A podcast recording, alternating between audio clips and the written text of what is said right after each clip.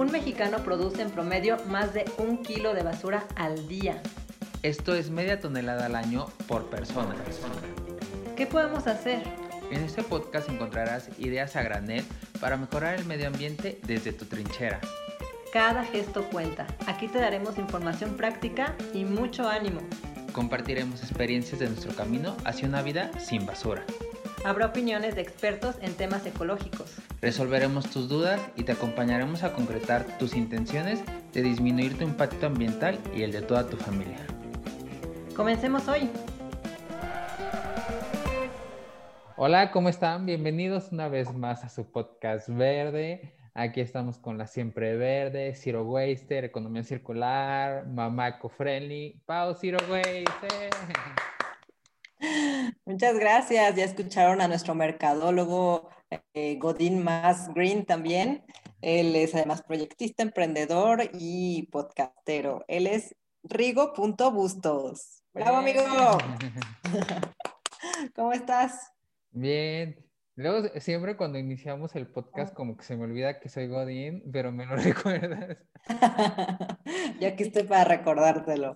Pero fíjate que justo me, o sea, ahorita con lo que acabas de decir, me acordé que justo hoy me llegó un mail de mi trabajo, eh, en donde yo trabajo está como muy, o sea, se tiene un objetivo, se tienen muchos objetivos que, que de hecho van, por ejemplo, uno va muy de la mano con el tema de hoy, que es eh, para el 2000, eh, no me acuerdo bien el año, si 25 o 30, pero se tiene un objetivo de que sean la plantilla mínimo 50-50, o sea, 50% de hombres, 50% de mujeres, y se están abriendo como mucho el tema de, incluir no solamente el tema de hombre y mujer, sino de diversidad en general, ¿no?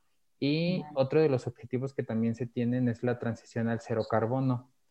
Y justamente se está haciendo como un, se hizo un grupo de que no solamente la transición fuera como en la parte de la empresa, sino que también lo que hacemos pues, todos los empleados, ¿no? Todos los godines. Y se armó ahí un equipo y justo estoy en el equipo, me acaban de, dar la noticia el día de hoy que, estoy como ahí parte de los líderes de, este movimiento que se está iniciando en la empresa. Entonces, la verdad son como cosas que, detallitos que, que uno dice, se nota que va cambiando poco a poco la sociedad, ¿no? O sea, que, que poco a poco los esfuerzos que vamos haciendo están cobrando fruto y, sí es como súper padre eso. Ay, felicidades, amigo. Qué buen líder van a tener ahí en tu empresa. Y, yo digo Godín en la, en la, intro porque, porque hay muchas personas que, que, que, pues tienen su horario de trabajo, que son así como tú y que, y, y bueno, ya nos has compartido tu experiencia, cómo compartes tu estilo de vida con, con tus compañeros. Entonces, por eso también para que más gente se, se identifique y miren cómo vamos empoderando a nuestro buen Rigo. bueno, él se ha empoderado solo, ¿no? Ahí en, su empresa, pero me da mucho gusto, Rigo. Felicidades. Muchas gracias. Ah. Eh, ¿Y qué más, Pau? Pues, pues nada, ¿no? O sea, no sé si tengas algo que contarnos también o Mm, ¿qué, les cuento? Pues no, había mucho trabajo, pero todo está, todo bien, todo bien. Por ahí saldrán más sorpresas luego. Si quieres, vamos ya de lleno con la mazorca, que hoy, hoy va a ser distinta la mazorca. Sí, entonces comenzamos con la mazorca. Sí, bueno, normalmente en esta sección les damos una buena noticia que nosotros eh, encontramos en los diarios eh, en internet o, bueno, ya sabes, es una buena noticia para que sonrían, para que empecemos el podcast con mucho ánimo. Y en esta ocasión, antes de empezar a grabar con nuestra invitada, eh, ella fue la que nos trajo la buena noticia. Entonces, tiene que ver con el tema y se las queremos compartir. Eh, nuestra invitada da una, una, clase sobre ecofeminismo y nos decía que se inscribieron varios hombres en, sus tres clases que se llenaron, se inscribieron también hombres. Entonces, esto me pareció una muy buena noticia porque estamos luchando todos los días, este, muchas mujeres, creo, desde donde estamos, eh, desde nuestra casa o desde nuestras redes, porque pues, todo mundo se entere, ¿no? De la situación que vivimos. Eh, eh, pues de violencia, de todo esto. Y el hecho de que eh, los hombres se interesen por aprender, no solamente por juzgar y decir lo que piensan desde sus prejuicios o desde solamente lo que escuchan así eh, en su, vida diaria, pues se me hizo una muy, muy buena noticia porque pues estamos aquí para aprender el conocimiento que seguramente nos va a transmitir Jimena el día de hoy. Eh, obviamente no es solamente para mujeres, es para todos, todos, todas, todas las. Entonces, eh, muchísimas gracias, Jimena, por darnos esta buena noticia y mejor tú cuéntanos un poquito más de todo esto. Ah, perdón, Rigo, preséntala, preséntala como debe ser. Sí, si quieres. La presentamos, eh, pues ella es Jimena Gabilondo, es filósofa por la Universidad Iberoamericana, especializada en ética ambiental. O sea, en la Universidad de Ibero está súper metida en todos estos temas, te inculcan como mucho todo lo que tiene que ver con medio ambiente y demás. Eh, en general, ¿no? Temas de ética. Tiene cuatro años trabajando académicamente temas como el feminismo, ecofeminismo, ética ambiental y liberación animal. Es directora y fundadora de Zero Waste México y ha impartido cientos de cursos y charlas publicando en diversos medios y trabajando con empresas de prestigio internacional. Un aplauso para Jimena. Gracias. Siempre que me presentan es como cuando te cantan las mañanitas, que no sabes qué hacer. Pero muchas gracias. Pues Bienvenida. gracias, Pau. Con eso que también su super intro, me siento, es un honor estar aquí con ustedes. Gracias por invitarme y con esa mazorca nueva, bueno, diferente que contaste, la verdad para mí también me, ha dejado estos días que hemos tenido los cursos como un buen sabor de boca y, una cierta esperanza en que yo, desde mi prejuicio, asumí que los grupos iban a llenar de mujeres, estos tres grupos que hasta ahora van de estas clases, y en todos los grupos eh, había hombres también. Y su postura jamás fue como, pues no sé, crítica, como a lo mejor también quizás pensé que podría haber llegado a ser, o un poco de, desde lo que decías, ¿no? Como de lo que se escucha, ¿no? Como esta opinión o popular o lo que creen estos prejuicios o hasta estas connotaciones que tiene el feminismo y, sobre todo también el ecofeminismo. Pero no, para nada, o sea, estaban súper abiertos a escuchar, a, todas sus, bueno, a todas las demás que estaban participando, a escucharme a mí, a aprender, a hacer las lecturas. Entonces, la verdad, se hizo un grupo muchísimo más rico gracias a eso, porque había como muchísimos puntos de encuentro y fue una súper experiencia. Genial, ¿no? Pues buenísimo, buena, buena noticia. Sí, está a mí lo que se me hace súper padre es que luego como hombre es muy fácil, ¿no? Estás como en, pues en un punto privilegiado de alguna forma, ¿no? Y, me ha tocado como muchos de que, pues, infórmenos, denos como armas, instruyanos. Y pues no, o sea, no tienen por qué darnos armas, instruirnos, ni mucho menos, ¿no? Uno es el que tiene que ir y, informarse y educarse. Entonces, estas personas que desde su trinchera, ¿no? se interesaron por educarse y, cultivarse más al respecto. Entonces, está súper padre y, es como, pues justo lo que decíamos, ¿no? Son puntos de que vamos cambiando como sociedad y, de que pues todo esto que estamos haciendo pues tiene su, fruto. Sí, eso que dices de cambiando, eh, también no es técnicamente los, de los cursos que estuve dando, pero una amiga eh, da clases en una universidad en Mérida, también me invitó a que le, como que a, sus, a su grupo les diera eh, una versión de este curso de dos horas para ellos. Y obviamente había hombres y mujeres y de todo en, la clase. Tenían, tienen 18 años y todavía fue otra experiencia también buenísima. O sea, sabían muchísimo del tema, estaban súper informados. O sea, yo me acuerdo cuando yo tenía 18 años y, y me estresaba que a veces teníamos clases de, no sé, responsabilidad social o temas afín y mis compañeros a veces sentía que como que no se involucraban o no los sentía empáticos. Y con este grupo vi todo lo contrario, o sea, estaban súper interesados por el tema, muchísima participación y también como que se añade a esta buena noticia, ¿no? Que, que son pues estas nuevas generaciones que están hiper interesadas en las causas sociales y que sí tienen como me choca esta, esta expresión, pero sí tienen como otro chip. eh, en ese sentido, ¿no? Utilizan la, la, información a la que tienen acceso finalmente, ¿no? Y eso está, está muy bien. Oye, a ver, para, empecemos por eso, ¿qué es el ecofeminismo? Para, para empezar a contextualizar a toda nuestra audiencia. Buenísimo.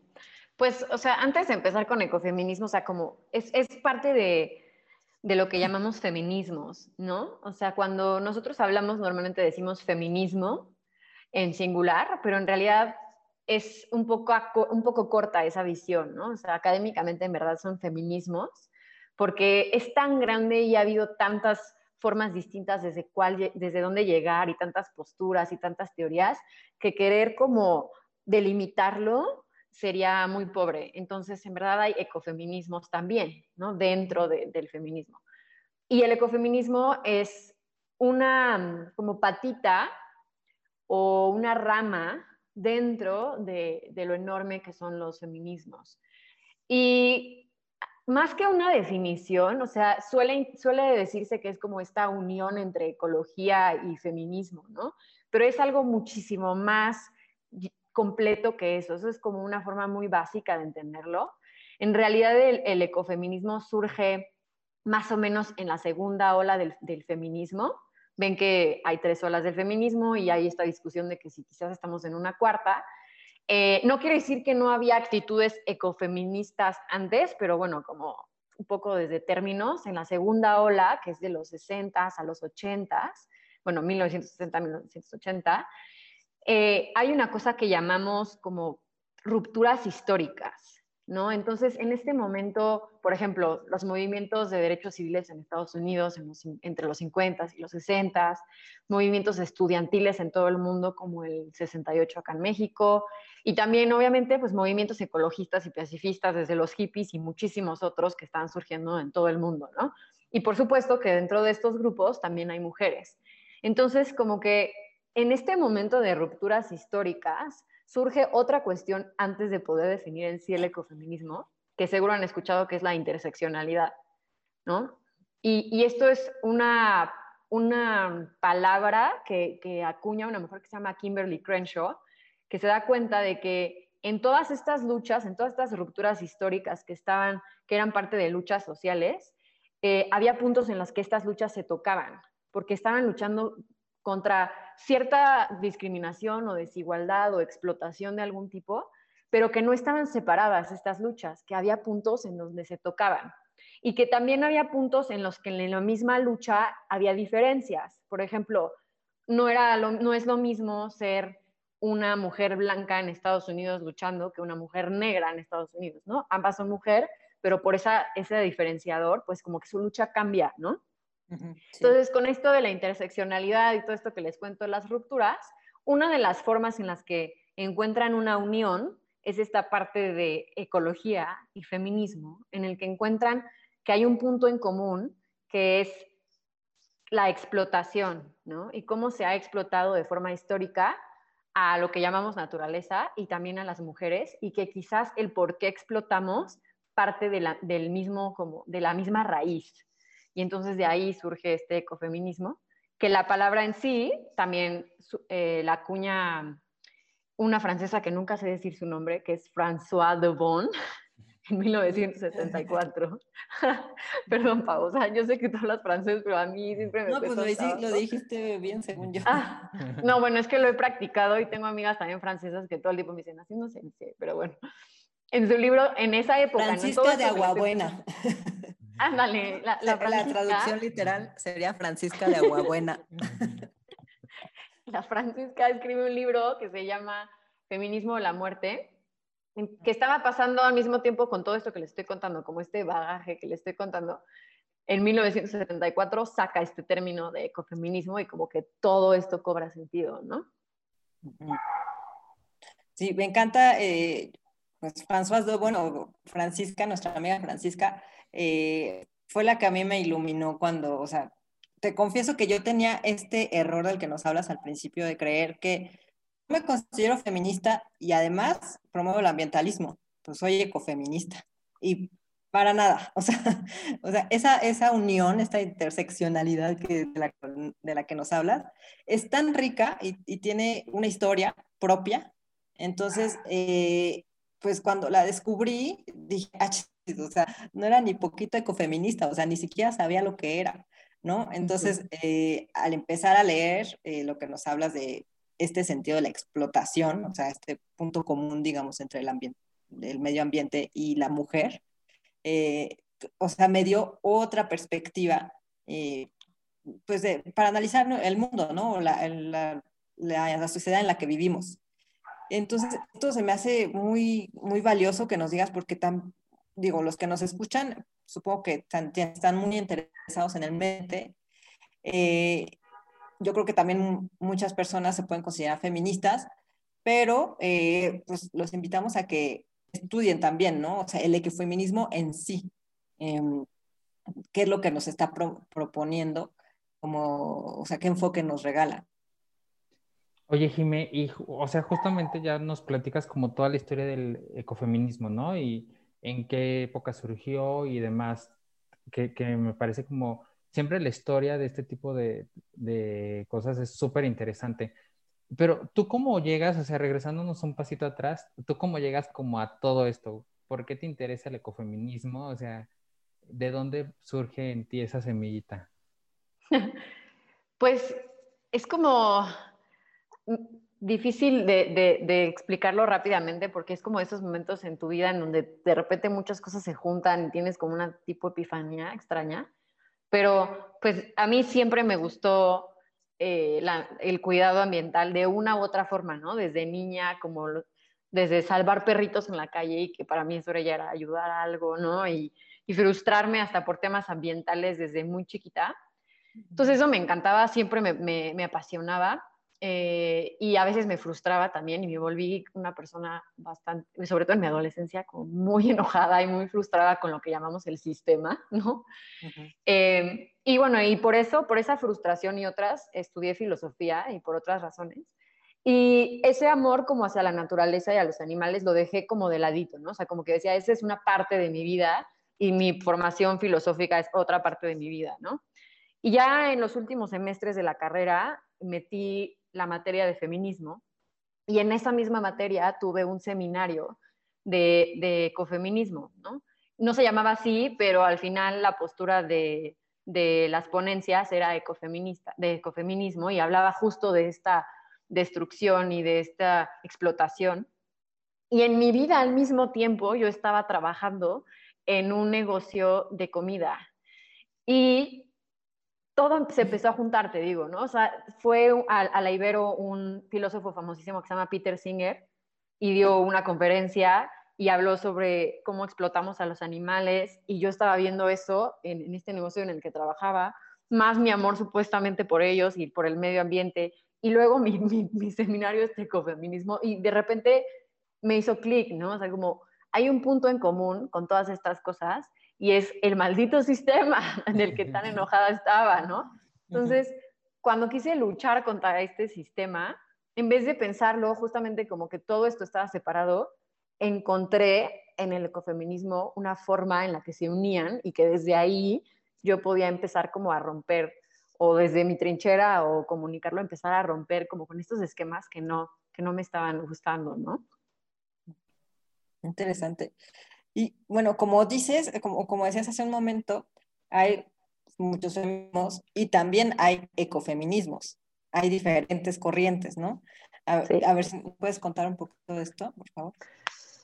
Sí, o sea, normalmente hablan de tres tipos de, de, ecofeminismos. Eh, si quisiéramos como resumir todos los ecofeminismos que existen, entonces está el ecofeminismo clásico, que es el primerito que empezó con todo este movimiento que les contaba, las rupturas históricas, que, que lo que decía era que pues los hombres habían estado constantemente destruyendo a la naturaleza y las guerras y que las mujeres siempre hemos estado ligadas al cuidado y al, no sé, a, otras características como más pacifistas y, y, ligadas a la naturaleza. Entonces esa es como la parte clásica. Luego surge la parte que se llama ecofeminismo espiritualista, que es similar, eh, es más bien un poco alejado de, Occidente, pero también tiene este, este, esencialismo de que las mujeres estamos más conectadas a la naturaleza.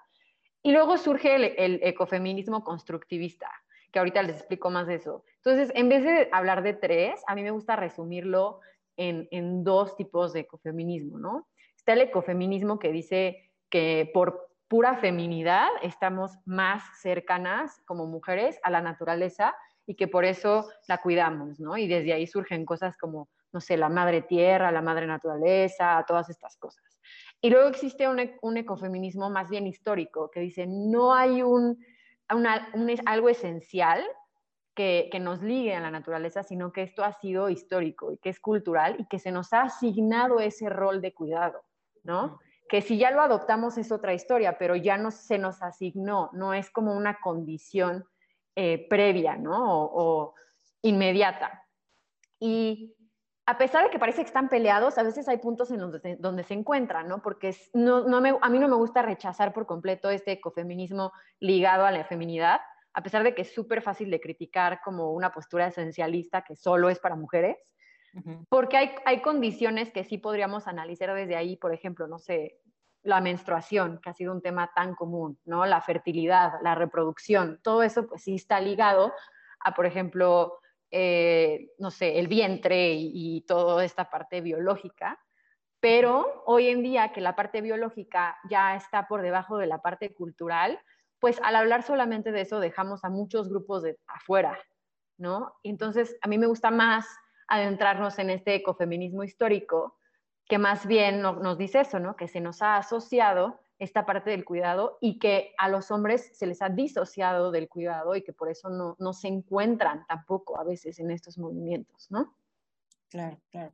Sí, constructivista de, de que ha construido este, el rol de la mujer históricamente, ¿no? O sea, no es que... Exacto. Así es. Y en este caso, o sea, justamente mencionas, ¿no? No hay que hacer esta disociación de que es solo un tema de mujeres, este, y, ¿por qué tú crees en este caso que es importante que en general todos los ambientalistas, sea hombre o mujer, conozcamos estos temas, conozcamos el ecofeminismo? Porque el ecofeminismo, si, si te empiezas a meter como en esto, eh, en realidad se opone a todas las formas de dominación, ¿no? Incluidas obviamente las que los seres humanos ejercemos contra la naturaleza, pero también la noción como más, la clave o la noción más básica es pensar que cualquier parte del mundo humana o no humana existe únicamente para el uso y el placer de cualquier otra parte. Y esta es una frase de una ecofeminista que se llama Lisa Kemmer, que me encanta. Entonces, para, entender eso y por qué a todos nos convendría eh, interesarnos o aprender sobre esto, y, justo desde lo que habla el ecofeminismo constructivista, es que se ha construido a raíz de un esquema de jerarquía y dualismo, que es como solemos entender el mundo. Entonces, todo lo jerarquizamos siempre, ¿no? Hay una cadena de quienes están por encima y quienes están por abajo. Y además también esta misma jerarquía la dualizamos, ¿no? O sea, por ejemplo, el, cuerpo, mente, hombre, mujer, naturaleza, cultura, ¿saben? Todo esto siempre hacemos como un dualismo y nuestra mente lo que hace es pensar que uno de estos lados vale más que el otro, ¿no? O sea, por ejemplo, culturalmente, históricamente, hombre, mujer, pues le damos a hombre, ¿no? Este, blanco, negro, blanco. Mente o razón versus cuerpo y sentimiento, pues gana mente o razón, ¿no? O sea, como que siempre se le da más peso a uno. Y estas cosas a las que se les da más peso también se pueden jerarquizar, ¿no? Entonces, ¿por qué nos conviene a todos? Porque en algún momento en nuestra vida vamos a estar del lado de la parte de, opresión. O sea, seas hombre o mujer, siempre vas a sufrir algún tipo de discriminación y que esa es la parte de interseccionalidad también, ¿no? O sea, a lo mejor tu orientación sexual, a lo mejor tu color de piel, a lo mejor tu, no sé, tu género, tu situación económica, tu edad, son millones de cosas en las que en algún momento vas a recibir una discriminación porque esta es la parte que está por debajo de esta dualidad, ¿no? La que vale menos. Entonces, lo que dice este ecofeminismo es que estas jerarquías y estos dualismos son inventados. En realidad no es así, ¿no? O sea, no tendríamos por qué pensar que hay vidas que valen más que otras, que la vida humana, por ejemplo, vale más que la naturaleza o que los animales. O sea, eso es algo, es algo construido. y que si abandonamos estos prejuicios o estos esquemas de jerarquía y de dualidad, pues en realidad a todos nos convienen porque nadie está por encima del otro. Nunca vas a perder contra alguien más, ¿me explico? Claro. Oye, y ya, relacionándolo con el, el, Zero Waste, que tú tienes también un curso, tienes tu página, o sea, estás como muy, muy activa en esto desde hace varios años. Eh, ¿Cómo has relacionado el ecofeminismo y el zero waste? Porque yo ah, hice unas historias acerca de esto y había hubo muchísima participación de mujeres. Nos decían, es que, ok, mucho zero waste y sí, cero basura y todo, pero pues me toca estar separando los residuos, me, me toca estar este, lavando los pañales de tela y lo que llamamos también carga mental, no solo mental, también es física, pero mucho de me toca hacer todo, o sea, que mi, mi hogar no genere basura, ¿no? Y le toca a la mujer. O sea, estamos encabezando las amas de casa, por decirlo de alguna forma, este movimiento. ¿O tú cómo lo ves? ¿Cómo, cómo lo has relacionado?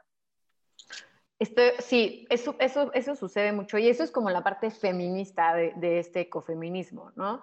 Porque hay una cosa que llamamos pacto capitalista, eh, que parece que ya no está vigente, supuestamente inicia con la revolución industrial, pero ahora vemos con lo que cuentas, Pau, que sigue vigente. Y este pacto quiere decir que hay dos esferas. Está la esfera reproductiva y la esfera productiva. Entonces, esta esfera productiva es la que constantemente pues genera capital, produce, ¿no? Y esta se le asigna a los hombres, ¿no? O sea, imagínate en esa época, revolución industrial, los hombres en las fábricas, ¿no? Pero para que estos hombres en las fábricas puedan hacer su trabajo, y suena estúpido, pero desde, desde estos ejemplos, tienen que estar bien alimentados, bien vestidos, bien cuidados, ¿no? ¿Y quién se va a encargar de ese cuidado para que ellos puedan producir?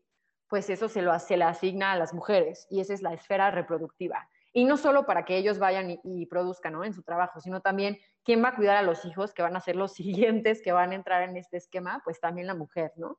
Y esto es lo que llamamos ética del cuidado, que ese cuidado esa, parte se le ha asignado a las mujeres históricamente y que por supuesto no podría ser pagado, o sea, porque sería impagable, o sea, ese es un trabajo que es de vida, ¿no? Y cuando te quejas al respecto, socialmente eres criticada porque ya se nos ha hecho creer que es algo natural, pero si te pones a investigar, pues no es natural, solamente ha sido asignado, ¿no? Em, entonces lo que pasa es eso, hasta la fecha, pues quienes se siguen encargando en no sé, de las compras, del cuidado del hogar, de todas esas, esas cosas relacionadas a la ética del cuidado, pues las mujeres. Entonces, aquí hay dos cosas. Cuando dicen vamos a cuidar al planeta, ¿a quién le vamos a echar esa bolita? Pues a estas mujeres que ya de por sí están cuidando todo, ¿no? Y además, muchas veces nos dicen, oye, para realmente cuidar al, planeta, tienes que ser un mejor consumidor. ¿Y quién se encarga de ese consumo y de todas esas partes? Pues suelen ser las mujeres. Entonces, ¿Sí explico? Como que ahí es donde está esa carga mental de la que hablas. Y, por, y esa es la razón por la que vemos que, por ejemplo, en, en, Zero Waste, en, mi cuenta, el 80% de nuestra audiencia son mujeres, ¿no? Y es por eso, ¿no? Sí, igual en la mía, o sea, 89% son mujeres en mi cuenta de Zero Waste y son las que se interesan muchísimo por estos temas, son las que toman los cursos, las clases, las que participan. Las... Entonces, eh, a mí me llama la atención que eh, cuando se trata del hogar, pues sí es la mujer la que, la que busca la información, la que busca educarse, aunque haya ambientalistas hombres, ¿no? Que tienen otros movimientos que están ser más eh, en el círculo de la política, de las empresas, las decisiones en sí, por, por decirlo de alguna manera, grandes o importantes en cuanto a que tienen puestos de poder, ¿no? O de influencia un poco más masiva, por decirlo. Entonces, eh, es algo que analizamos también eh, con, con, la, con, mi comunidad eh, respecto a que las mujeres hacemos una pausa en la carrera cuando tenemos hijos, ¿no? Entonces, ya no nos, ya no en nuestra carrera profesional, continuar subiendo, digamos, porque pues hacemos una pausa y como en este sistema en el que estamos, no puedes hacer pausas porque eh, el que no las hace, pues va derecho, ¿no? Este, avanza más rápido. Entonces, ¿cuál es el resultado? El resultado es que en los puestos de poder o directivos, eh, se encuentran los hombres, que pues obviamente no hicieron estas pausas de dos, tres años, cinco años, seis o los que sean.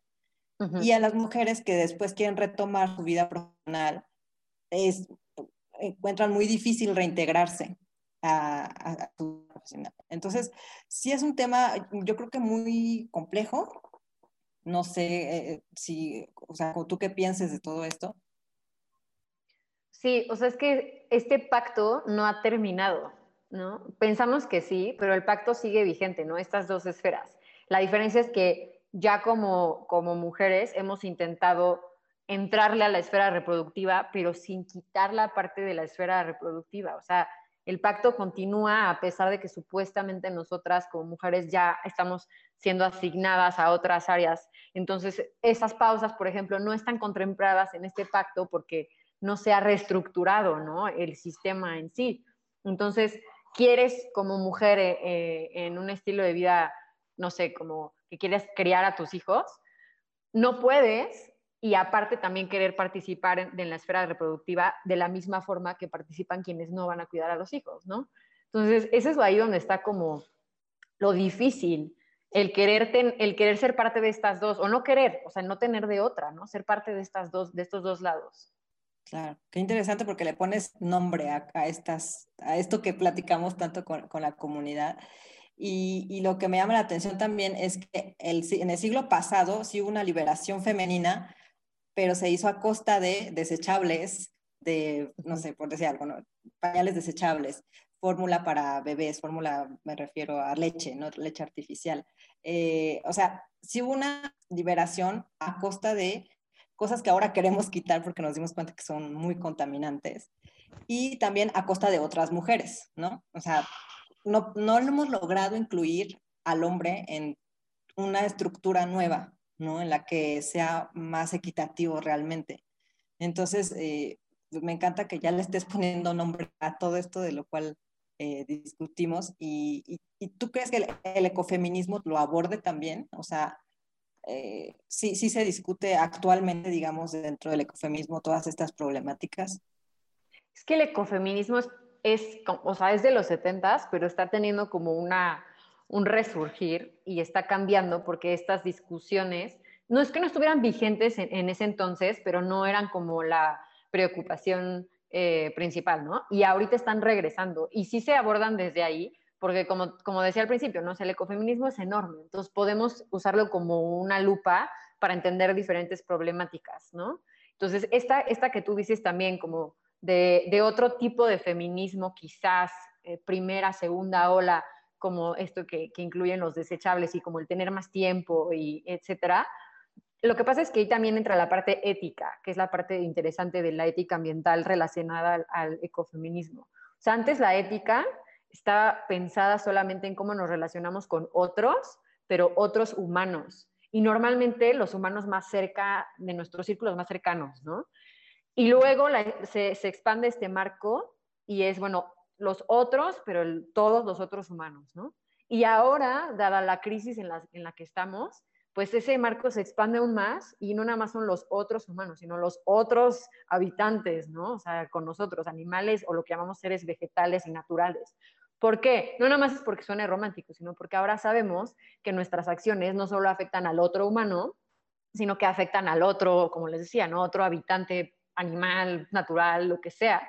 Y que, y que las vidas de estos también a nosotros nos afectan, ¿no? O sea, ya no es pobrecitos arbolitos, ¿por qué los cortan? Sino también pobrecitos humanos que, que no vamos a tener arbolitos, ¿no? Oxígeno, exacto, ¿no?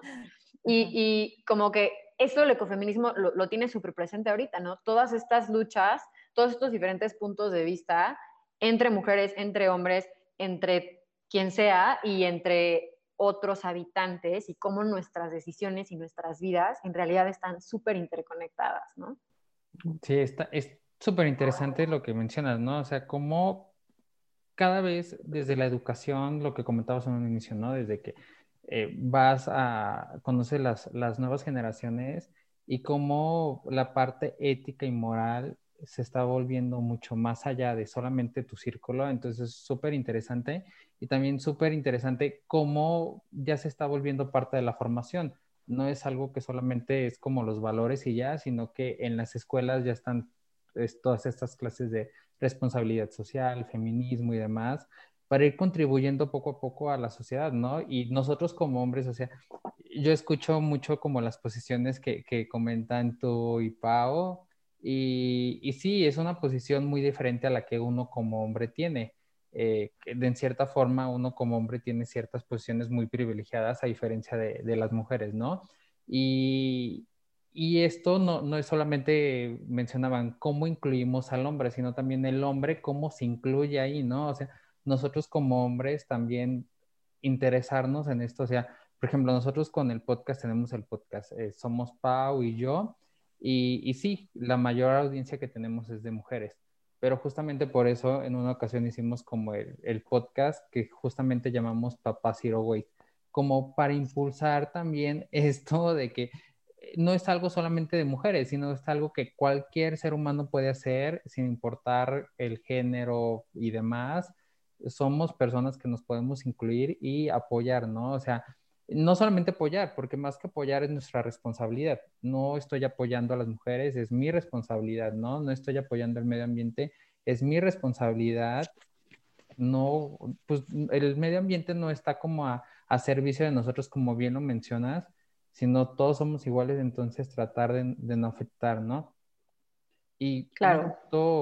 que también queríamos tocar, que es como súper importante, y como muy debatible es lo del antinatalismo, ¿no? La sobrepoblación, este tema que es hoy en día a muchas personas las pone como con los pelos de punta, entonces queríamos saber tu opinión al respecto.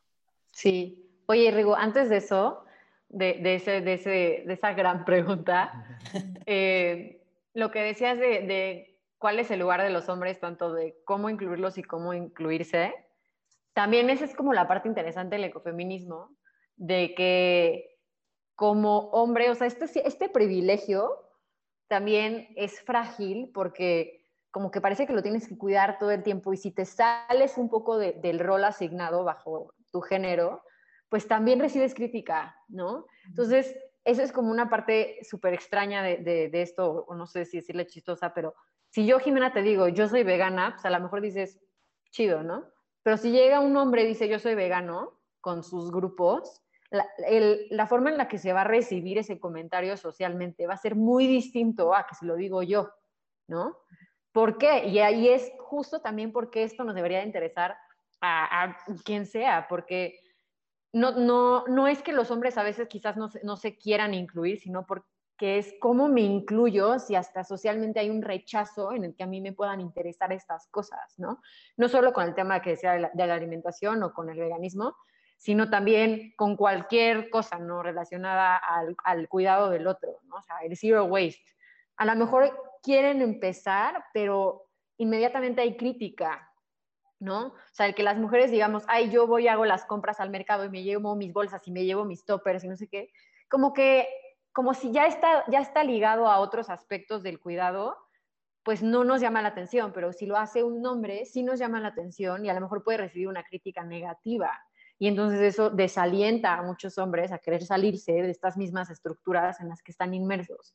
Entonces, por eso no le conviene a nadie vivir bajo una estructura este, jerárquica y dualista porque no nos dan libertad de ser lo que queramos y como queramos y a lo mejor involucrarnos en, en, en, cuidado por el ambiente, la naturaleza, los animales y todo lo que queramos, ¿no?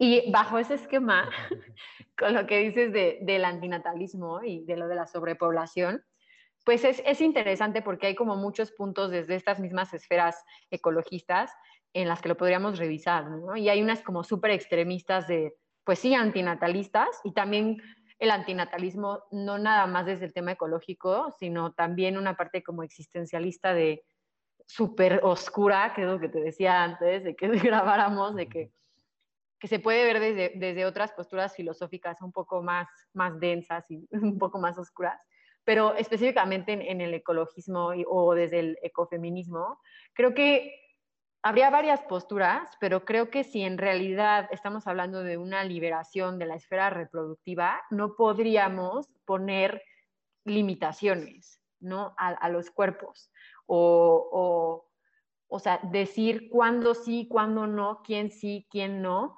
puede tener hijos y puede tener ese como que es hasta un derecho el poder como vivir, ¿no? Eh, esta, esta, parte de tu vida, el tener hijos o la maternidad o también la paternidad, ¿no? Que, es algo que, que, no puedas hacer por el simple hecho, bueno, no es el simple hecho, ¿no? Pero por lo que está viviendo todo el mundo, ¿no?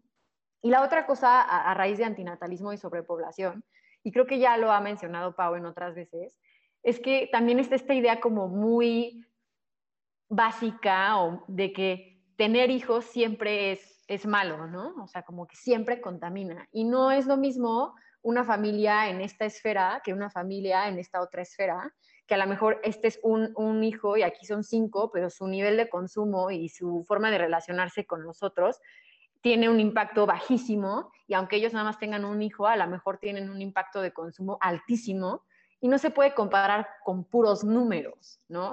O sea, porque esas esferas son distintas.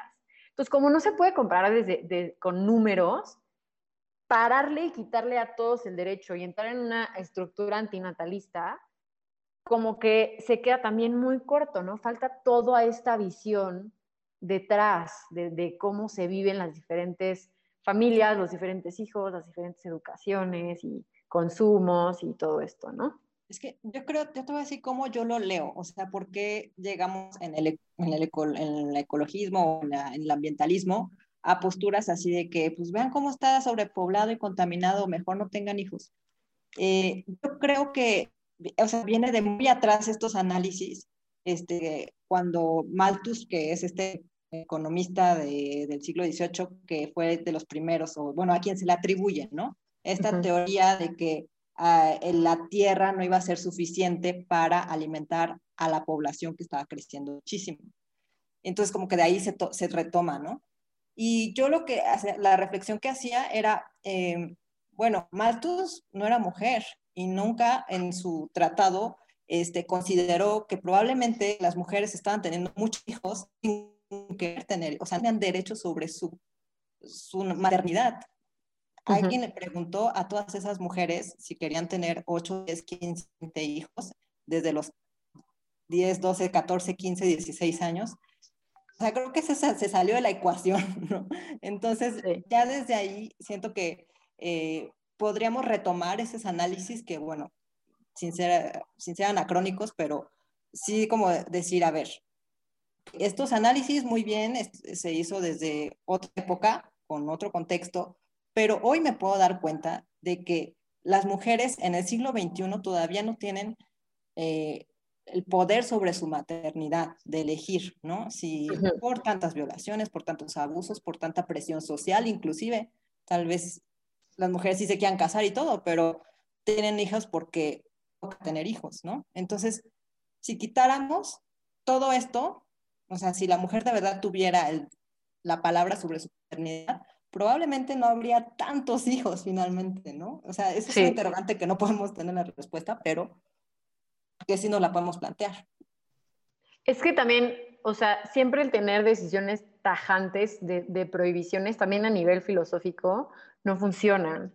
Entonces, por eso las posturas antinatalistas a veces no no solo nos suenan como raras y extremas, sino que aparte no funcionan, justo por lo que estás diciendo, y que a lo mejor tendríamos que apostar en, educación reproductiva o en derechos reproductivos y derechos sobre el cuerpo, y en el que así quizás justamente ciertas mujeres decidirían, pero decidirían de forma informada, consciente y con sus derechos, tener hijos o no, y la cosa cambiaría, ¿no? Y que no sea como algo que se espera socialmente, y que si lo haces tampoco sea algo negativo o positivo, solamente sea una decisión de tu cuerpo y de, tu vida y lo que quieres vivir, ¿no? La, otra cuestión de lo que decías de la sobrepoblación y todo esto, es una discusión que he tenido con un buen de personas de no, es que el problema es que somos demasiados. O sea, sí somos muchísimos, pero no ese, es el, ese no es el problema. o sea, porque no me digas que todos estos demasiados tenemos la misma distribución de todo, ¿no? Y tenemos el mismo estilo de consumo. Pues por supuesto que no.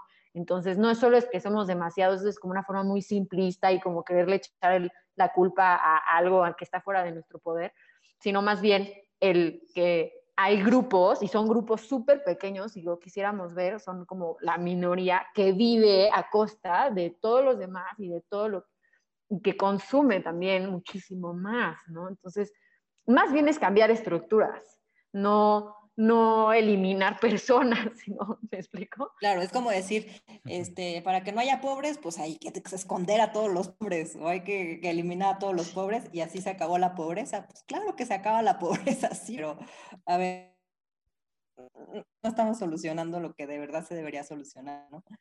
Exacto.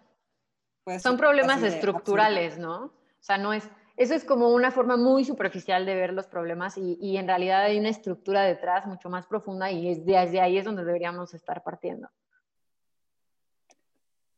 Claro, totalmente. Sí, creo que todos estos puntos que mencionan, o sea, es como todo, ¿no? No, no, no creo que nada existe como el blanco y el negro, sino hay como toda una gama de colores donde también cada posición que cada uno de nosotros, como lo hemos venido como recalcando mucho en el podcast, es muy diferente. Entonces, desde la posición de cada uno de nosotros es muy fácil como juzgar o dictar hacia dónde debemos de ir, pero si no tenemos todo el contexto es muy difícil. Y o sea, al final están miles de objetivos, ¿no? Para mejorar como raza, mejorar como con el medio ambiente y demás. Y muchas veces nos vamos, o sea, elegimos y como dice Pau, no, o sea, para no haber pobres, eliminamos a todos los pobres y ya no hay pobres.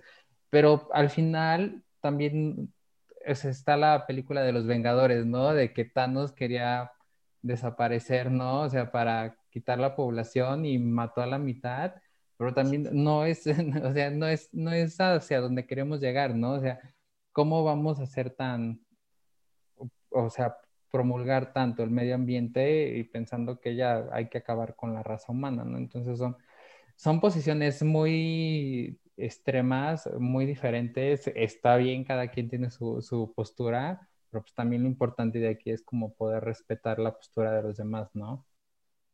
Sí, eso que me dijiste ahorita, una vez lo discutía con una amiga y eso que, que decía Pablo, De no quitar a todos los pobres, entonces ya no hay pobreza, ¿no?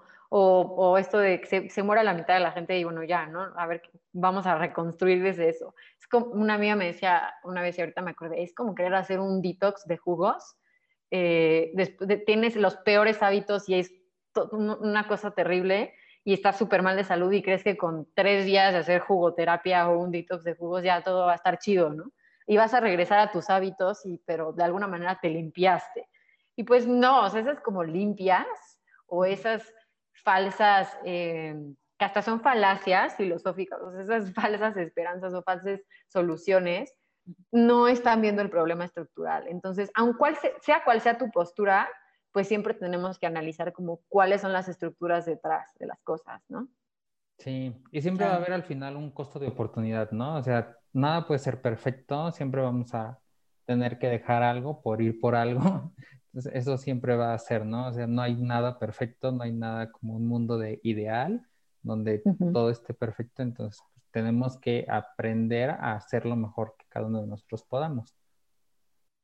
Sí. Ah, ya, así como a mí lo que me dejó el ecofeminismo respecto a todo esto es que eh, así como si quieres cuidar el medio ambiente, cuida tu consumo o cambia tu consumo, y que para nosotros en Chile Waste ya es como así muy claro, también me gustaría que, otra frase fuera, si quieres eh, cuidar el planeta, eliminemos la violencia de género, que son así como que tiene que ver.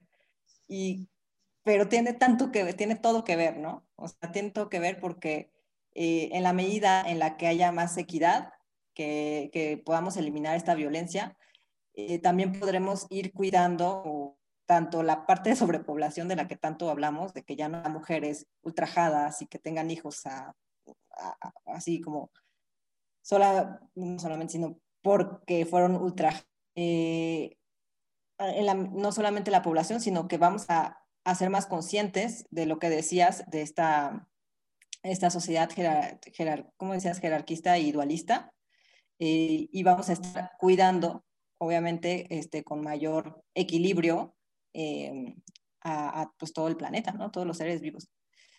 Está súper interesante este, este, tema, o sea, me imagino que ya has tenido muchísimos debates con tus amistades al respecto, eh, pero me parece que está muy poquito de, de, del ecofeminismo y de la relación del feminismo con el medio ambiente. Sí.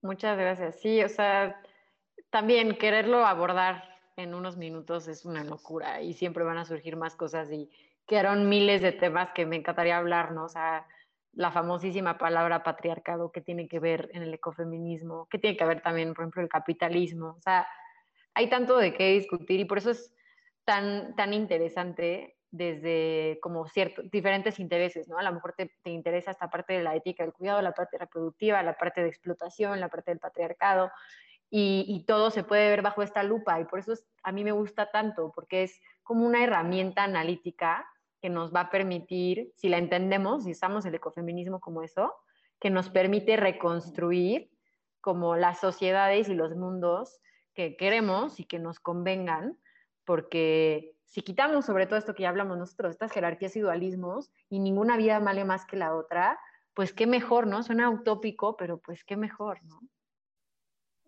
ya nos quedamos callados todos. Sí, o sea, como que ¿le, le seguimos o no le seguimos. Sí. pues yo creo que vamos a pasar a la siguiente sección que va a ser muy interesante porque, porque pues nos vas a, a compartir unas recomendaciones, ¿no? La siguiente sección es la La re. re. Como saben, la re es la recomendación y pues le toca a nuestra invitada hacer su recomendación del día. Bueno, yo les recomiendo que eh, lean algún libro de ecofeminismo. Eh, a mí mi libro favorito es uno de Carol J. Adams que se llama La política sexual de la carne. Ese a mí me encanta, a mí me abrió los ojos a muchas cosas, pero hay muchísimos libros ecofeministas y mejor les voy a decir como las autoras, porque querer decir como tres. A mí me gusta muchísimo Bandana Shiva, creo que es muy fácil de leer y nos podemos identificar fácilmente con sus palabras. Entonces, lo que sea que lean de esta mujer les va a gustar. Carol J. Adams, como les dije, a mí me encanta, me ayudó muchísimo a entender cosas en mi vida. Alicia Puleo, también, ella es argentina, pero eh, da clases en, en España. Eh, y otras también, también latinoamericanas, que son Angélica Velasco Sesma, Sandra Baquedano Ger y Mónica Cano Abadía. Y digo todos estos porque he leído tanto de estas mujeres que no podría decir una sola cosa y mejor vean qué título les gusta, échenselo. Y también en forma un poquito de anuncio, pues también se pueden echar mi curso si quieren y ahí podemos profundizar muchísimo más, ¿no? Ah, está perfecto. No, pues esa es la principal re, que vaya en el curso ya tienes toda la información y ya de ahí darle más para, para adelante. Ya se las das Sí. en las manos. Sí, en el curso reciben estos, estas lecturas gratuitas, porque yo soy súper partícipe de, de- de que podamos leer todos este, el conocimiento que está allá afuera. Entonces, si quieren tomar el curso, de verdad se los recomiendo. Y si no, pues e- éntrense a leer eso y a investigar un poquito más del ecofeminismo y que, y que, pues no sé, sigamos aprendiendo y sigamos pues encontrando estas nuevas lupas tras las cuales entender estas esferas ecologistas, feministas y demás. Ay, muchísimas gracias, Jimena. La verdad es, como dijimos en un principio, es un tema que, que nos apasiona mucho y yo como hombre, la verdad, el tema, todo el tema que tenga que ver con mujer es un tema que a mí me parece súper interesante. El, todo el trabajo que hacen las mujeres, todo lo que hacen día a día, o sea, yo que o sea, estoy todos los días casi hablando con Pau con, por lo del podcast y, me doy cuenta como de toda su labor como madre que hace y, y aparte por trabajar y demás y, y pues las personas también mi mamá y demás, ¿no? O sea, sí, es como la, pues el, el trabajo ya es tan importantes que tienen y, y poder como educarse un poco más para, para saber cómo apoyar a, a estos movimientos que ustedes este, pues llevan la batuta es súper enriquecedor para mí. Y espero que todos los que nos escuchan pues también puedan aprender un poco y que el podcast sea como solo lo que siempre hacemos, ¿no? Como que sea solamente la semillita que hace que se interesen más por el tema y vayan y busquen más información, que en este caso pues Jimena les puede dar muchísima información en su curso. Sí, muchas gracias por el anuncio. Pues bien, eh, bueno, pues muchísimas gracias a todos. Nos vamos a despedir ahora con nuestras redes sociales. Eh, yo soy Pau Zero Waste y mi consultora es procedes.mx mm, en Instagram y Facebook. Las tuyas, Jiménez, si quieres compartir tus redes. Sí, es arroba ZWMEX, que es Zero Waste México. Y también tengo un podcast de filosofía que es podcast razón, por si quieren ahí filosofar de otras cosas. Y mi personal, la verdad, es nueva y soy malísima para redes sociales, pero ahí me pueden escribir cualquier duda, es arroba Gabilondo. Súper. Y las mías son arroba rigo.bustos y arroba proyecto cuy y las de ideas como saben, es arroba ideas a. Y en Instagram, en la página web www.ideasagranel.com nos pueden escuchar en Spotify y en todas las eh, plataformas para podcast. Pues muchas gracias, muchas gracias. Espero que les guste a todos. Gracias, nos vemos. Gracias. Gracias, hasta la próxima. Bye.